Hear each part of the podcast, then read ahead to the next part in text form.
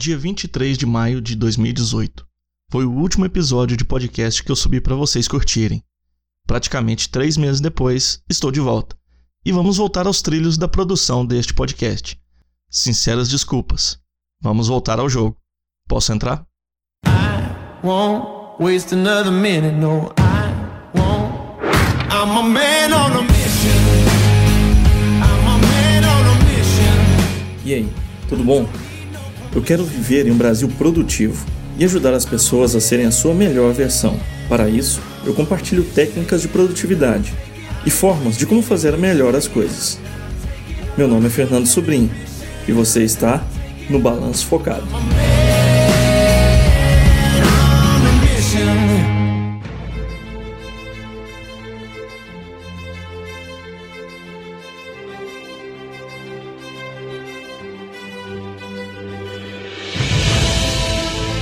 Claro que eu iria me explicar para você que está do outro lado do fone de ouvido. Os motivos que me levaram a ficar tanto tempo sem colocar a minha voz aqui para você ouvir. Um dos fatores foi uma questão de doença na família. Sim, minha mãezinha ficou internada praticamente 45 dias, sendo que uma parte desse tempo foi em UTI. Mas graças a Deus, ela já se recuperou, já está em casa e daqui a pouco vai começar a dar trabalho para o meu pai, querendo sair e dar cambalhotas por aí. O outro motivo foi que eu precisei de um tempinho para mim, para me recuperar um pouco desse susto que tivemos. E a família e os amigos foram fundamentais, pois compreenderam essa necessidade de redução de atividades para que eu pudesse focar na melhora da minha cabeça. Mas agora que o pior já passou, batemos a poeira e estamos dando a volta por cima. Bora entrar de cabeça na produção de conteúdo que vai ajudar o Brasil a ser mais produtivo. E claro, do pouco que produzi nesse período, também é importante o registro de que mais gente assinou a newsletter e logo vão receber novidades e conteúdo por este canal exclusivo. São eles: Laércio, Sérgio Júnior, Caroline Lube, André, Aldo Oliveira, Gardner Vieira, Rogério Alencar, Kíria Freitas, Jane Oteiro, Adriana Rodrigues, Ana Vaz, Luciana Oliveira e Érica Bernisti, que além de se inscrever para receber a newsletter, já mandou um recado pelo Telegram, que foi esse aqui. Boa noite, Fernando, tudo bem? Me chamo Érica e gostaria de agradecer pelo seu trabalho com o Balanço Focado. Sou ouvinte do seu podcast e comecei a utilizar o GTD há pouco tempo, e seus áudios têm me ajudado muito a entender alguns pontos e me colocar de volta no trilho da produtividade. Mais uma vez, obrigado. Obrigado, Érica. E obrigado a cada um de vocês que acredita no propósito que estamos promovendo aqui. É essa energia que nos motiva a superar os desafios e dificuldades para produzir conteúdo que vai ajudar você a ser a sua melhor versão. E eu também estou de volta aos trilhos.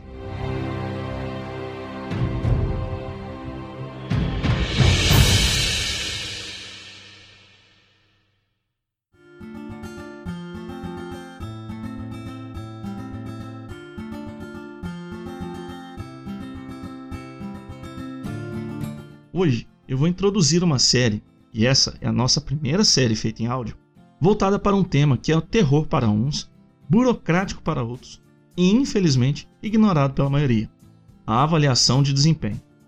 Eu vou compartilhar com você conceitos que serão mais alinhados ao pragmatismo de fazer as coisas acontecerem e menos para o percurso idealizado em teorias que simplesmente se desmancham quando enfrentam a realidade.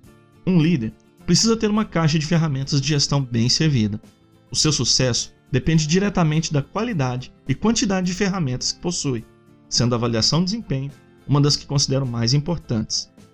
Uma das primeiras iniciativas de avaliação da capacidade dos seres humanos surgiu lá no século XVIII com Henri Pestalozzi, um pedagogo suíço que idealizou a educação como desenvolvimento natural, espontâneo e harmônico das capacidades humanas que acabam se revelando na tríplice atividade, que envolve a cabeça, as mãos e o coração, isto é, na vida intelectual, técnica e moral do indivíduo. Trazendo para o âmbito corporativo, esse tríplice conjunto foi denominado de conhecimentos, habilidades e atitudes, o famoso chá. Algumas estratégias de gestão de desempenho tentaram aliar esse conjunto de critérios para desenvolver as avaliações.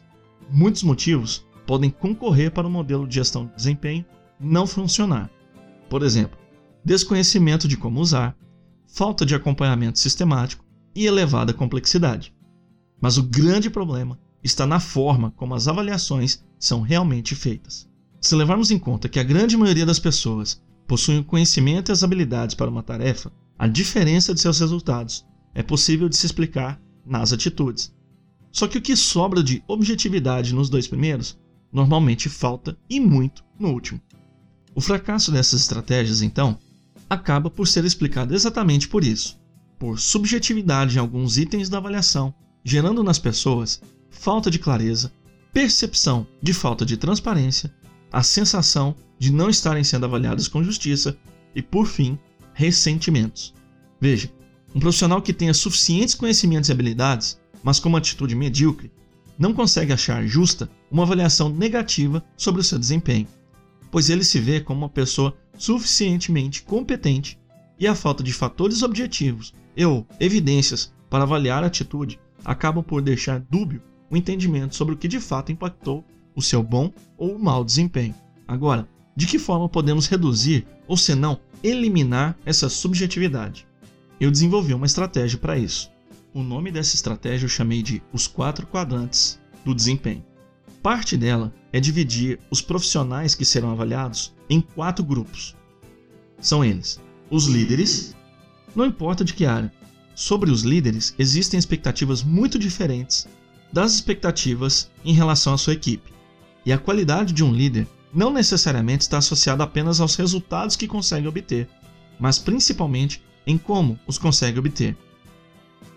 Outro grupo de profissionais são os operacionais, que é o grupo de pessoas que executam as tarefas de produção ou prestação de serviço. O outro grupo são os comerciais. Esse é o grupo de pessoas que executam o contato com o cliente ou potenciais clientes para apresentar os produtos ou serviços a serem consumidos. E o último grupo é o suporte. É aquele pessoal que executam atividades acessórias, mas que permitem os três primeiros cumprirem a sua missão. Eu faço essa divisão genérica assim, pois entendo que minimamente qualquer organização possui esses quatro tipos de atividades de uma forma geral. Toda organização tem lideranças, tem as pessoas que vendem os produtos e serviços, tem as pessoas que produzem os produtos ou executam os serviços, e tem as pessoas que ajudam os três primeiros a fazerem as coisas acontecerem. Não importa muito o tamanho da organização. Para falar a verdade, em organizações menores, um profissional pode acabar exercendo mais de um desses papéis. Já organizações maiores e mais complexas acabarão tendo vários cargos dentro de cada grupo por conta da necessidade de especialização. Tudo depende da escala e da carga de trabalho, ou deveria pelo menos ser assim. No próximo episódio, eu vou falar um pouco sobre a, como avaliar as lideranças da sua organização.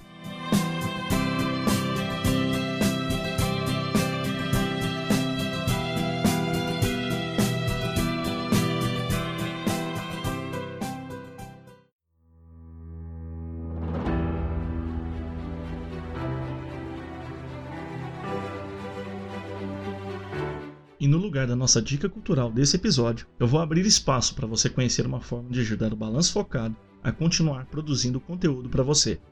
É muito fácil. É só ir no blog, no menu Quer ajudar? e escolher qual plataforma de financiamento recorrente você prefere, PagSeguro ou Apoia-se. E assim, contribuir mensalmente com apenas R$ reais.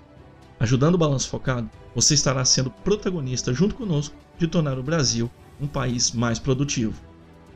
E a novidade que eu vou apresentar também é que o Balanço Focado agora está oficialmente prestando consultorias. Sim, no nosso blog você vai ver as consultorias no menu Serviços e a primeira a estar disponível é exatamente para te ajudar a implantar o modelo de avaliação, os quatro quadrantes do desempenho, na sua empresa ou na sua equipe. A consultoria funciona assim: batemos um papo presencialmente, se você estiver aqui em Belo Horizonte ou região, ou por Skype, sobre as dores da sua organização. Então, eu preparo um orçamento que vai levar em conta o faturamento, a quantidade de empregados e outras especificidades da sua organização, e então te apresento um plano detalhado contendo plano de comunicação para as equipes, a criação dos planos de trabalho por área, o plano de acompanhamento de implementação durante os seis primeiros meses e a comparação dos resultados anteriores à sistemática e posteriores à sua implantação. Não se acanhe em entrar em contato conosco. Pois o papo inicial é sem ônus e sem compromisso. Te aguardo.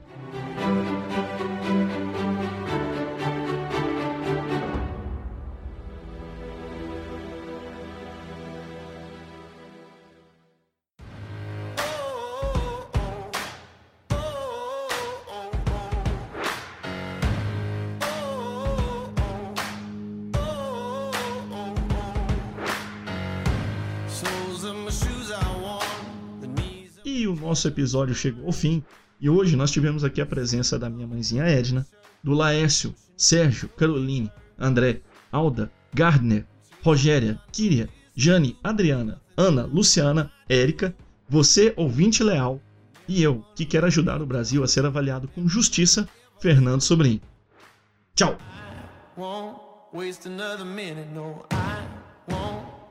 A man